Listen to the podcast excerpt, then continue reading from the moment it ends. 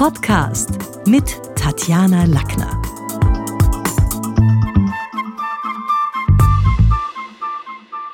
Im Talk mit Tatjana ist diesmal nicht ein Studiogast bei mir, sondern gleich mehrere tolle Stimmen. Ich habe einige Freunde der Schule des Sprechens, Lektoren, Dozenten und große Promisprecher, die unser Haus immer wieder besuchen, in den letzten Jahren um ihr stimmliches Geschenk gebeten. Für diese Edition habe ich sie gesammelt. Sehr gerne teile ich die akustischen Geschenke mit meinen Podcast-Hörern. Los geht's mit der großen Universumstimme von Franz Robert Wagner. Der Text über Oskar Kokoschka und das Porträt der alten Dame. Kokoschka und das Porträt der alten Dame. Eine ältere Dame, so erzählt man, sei in den 20er Jahren in das Atelier des großen Malers Oskar Kokoschka in der Liebhalstalstraße im 16. Bezirk gekommen, um sich von ihm porträtieren zu lassen. Über den Preis war man sich bald einig und so begann am nächsten Tag schon die erste Sitzung. Die ältere Dame kam mehr als eine Woche lang täglich, und nach acht oder neun Sitzungen zeigte ihr der Meister sein Werk.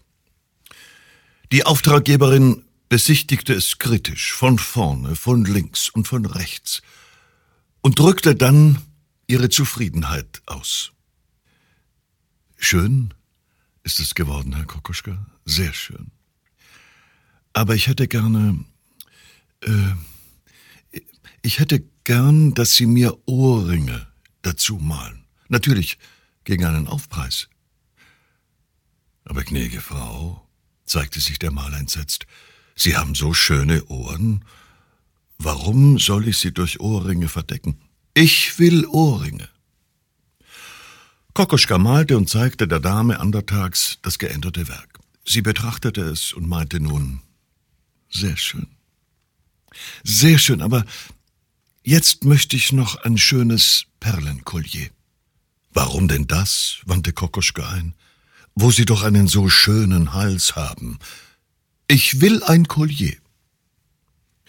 Kokoschka malte auch dieses. Neuerlich betrachtete die Dame ihr Porträt und wünschte sich nun noch ein Diadem. Bei ihrem wunderschönen Haar. Kokoschka wusste freilich schon, dass jeder Einwand zwecklos war und so malte er auch noch das Diadem. Die Dame kam, war endlich restlos zufrieden, zahlte das Bild und die Änderungen. Gestatten Sie mir eine Frage, sagte Kokoschka, während er das Gemälde einpackte. Wozu wollten Sie all diesen Schmuck? Das werde ich Ihnen erklären, Herr Kokoschka, antwortete die Frau. Schauen Sie, ich bin nicht mehr die Jüngste und ich bin krank, sehr krank. Ich werde nicht mehr lange leben. Mein Mann hat eine junge Freundin. Kaum werde ich unter der Erde sein, wird er sie heiraten. Nun, eines Tages wird sie sich das Bild anschauen, und ihre erste Frage wird sein, wo ist der Schmuck? Sehen Sie, mein lieber Herr Kokoschka, das ist der Grund, warum ich mir das alles habe malen lassen. Ingeborg Gianni liest einen Text über Eleganz. Und sie gehört seit Jahrzehnten zur Trainer-Core-Crew in der Schule des Sprechens. Eleganz. Ein Abgesang. Von Professor Dr. Georg Frank. Woher kommt es, dass Eleganz so altmodisch klingt? Liegt es daran, dass es so viel Wichtigeres gibt als Luxusprobleme, Klimawandel, Flüchtlingselend, Staatsbankrott und so weiter? Oder daran, dass wir uns an stärkere Reize gewöhnt haben als an die Blassen der Feinheit, an Pornografie, Games, Glamour und Rennsport? Oder haben wir ganz einfach keine Geduld mehr mit den Ritualen der Distinktion? Ist es, um aufzufallen, vielleicht einfach effektiver, sich prollig oder nuttig zu geben, als ach so selektiv? Eleganz ist der reine Luxus. Das Interessante an ihr ist aber, dass der Akzent nicht auf dem Luxus, sondern auf der Reinheit liegt. Die Eleganz tut nichts zur Sache. Sie ist ganz auf die Erscheinung beschränkt. Sie macht das etwas Schwieriges wie selbstverständlich, etwas Mühsames wie ganz leicht, etwas Aufwendiges schlicht, etwas Kompliziertes einfach, etwas Artifizielles wie ganz natürlich erscheint. Elegant erscheint uns eine Person, ein Auftritt, eine Verlaufsform, wenn uns eine Geläufigkeit fasziniert, die nicht zu erwarten gewesen wäre. Die Parabel, die das Wesen der Eleganz erklärt, ist Kleists Marionettentheater. Ein Tänzer gibt er seiner Verwunderung über die Grazie Ausdruck, mit der sich Marionetten, obwohl sie doch nur klapprige Mechanismen sind, bewegen können. Durch geschickte Handhabung von Balancen und Pendeln können Bewegungsverläufe erzeugt werden, wie sie sonst nur Kinder und Tiere in ungebrochener Naivität zu Wege bringen. Diese Naivität und damit natürliche Anmut geht uns Verstandeswesen verloren, sobald die bewusste Kontrolle in die Steuerung unserer Bewegung eingreift. Die hohe Kunst des Tanzes liegt im Wiedergewinn der natürlichen Grazie.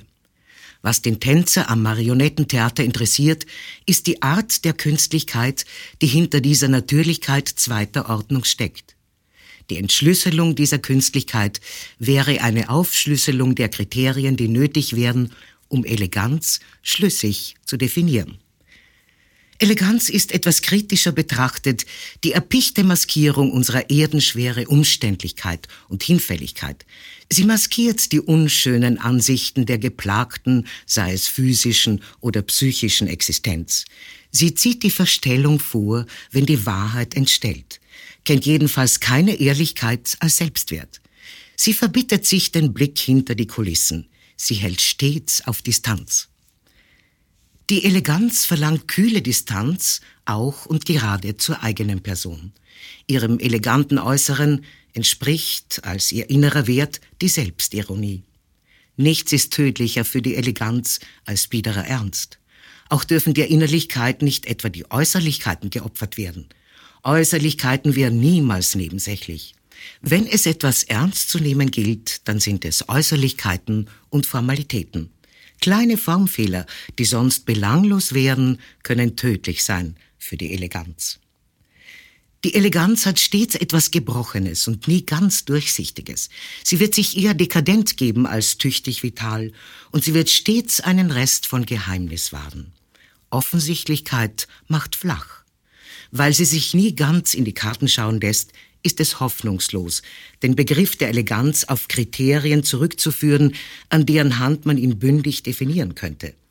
Wir haben mit einem jener Begriffe zu tun, die nicht analysierbar sind. Dass die Analyse an ihr abgleitet, heißt nicht, dass der analytische Verstand nicht selber einen Sinn für Eleganz hätte. Ganz das Gegenteil trifft zu. Auch eine Argumentation, auch eine Theorie, auch ein Beweis können elegant sein. Eleganz im Verstandesdingen hat mit dem Verhältnis von Aufwand und Ertrag bei der gedanklichen Arbeit zu tun. Elegant ist die Argumentation, wenn sie die Argumente nicht nur treffsicher und stringent, sondern auch mit Witz und leichter Hand platziert.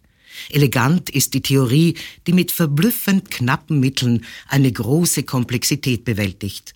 Elegant der Beweis, der eine komplizierte Operation auf eine knappe Sequenz raffinierter Schritte kürzt. In Gedankendingen ist Eleganz eine Steigerungsform von Effizienz. Elegant ist die Lösung eines Problems, wenn sie nicht nur den kürzesten Weg nimmt, sondern nebenbei noch andere Probleme löst. Auf den ersten Blick mag es so aussehen, als mache die analytische Eleganz eine Ausnahme vom reinen Luxus. Sie leistet etwas im Sinn der Denkökonomie, überspringt das pedestre Durchgehen der Details. Sieht man genauer hin, dann kommt das Luxuriöse an der analytischen Eleganz sogar besonders deutlich zum Vorschein. Eine Argumentation, die durch Eleganz besticht, spart zwar Worte, macht aber das Mithalten nicht leichter. Die elegante Theorie ist eine Lust für die mathematisch Eingeweihten, aber ein Schrecken für Laien und Schüler. Der elegante Beweis muss für die nicht ganz so geübten erst in die ausführliche Form zurückübersetzt, um nachvollzogen zu werden. Die Effizienz der eleganten Form hat also nichts damit zu tun, dass Anstrengung und Mühen erspart blieben. Im Gegenteil, die analytische Eleganz verschleiert die Schwierigkeit, blendet mit Bravour auf Kosten der Allgemeinverständlichkeit. Eleganz ist, wiewohl nicht käuflich, immer teuer. Sie ist stets auch ein Zeichen, dass man sich den Luxus, sei er nun materiell oder mental, leisten kann. Sie dient der Distinktion, oder richtiger, sie dient am besten gar nicht, hat am besten gar keinen Zweck außer ihr selbst. Im besten Fall ist sie auch so diskret, dass sie niemandem auffällt, der sie nicht teilt. Leider perpetuiert sie aber auch in diesem besten Fall das alte Unrecht, das aller höheren Kultur zugrunde liegt. Sie privilegiert die Ehe dem schon besser weggekommenen. Eleganz ist grundsätzlich nicht mehrheitstauglich. Wohl kann sie sich bescheiden geben, sie kann aber nie gewöhnlich werden, ohne zu verschwinden. Sie ist, anders gesagt, nicht demokratisierbar. Als ästhetische Kategorie ist die Eleganz von einer tiefen Ambivalenz. Auf der einen Seite steht sie für eine schlagende Qualität. Sie bezeichnet ein Ideal, von dem weder die sinnliche noch die analytische Intelligenz lassen kann.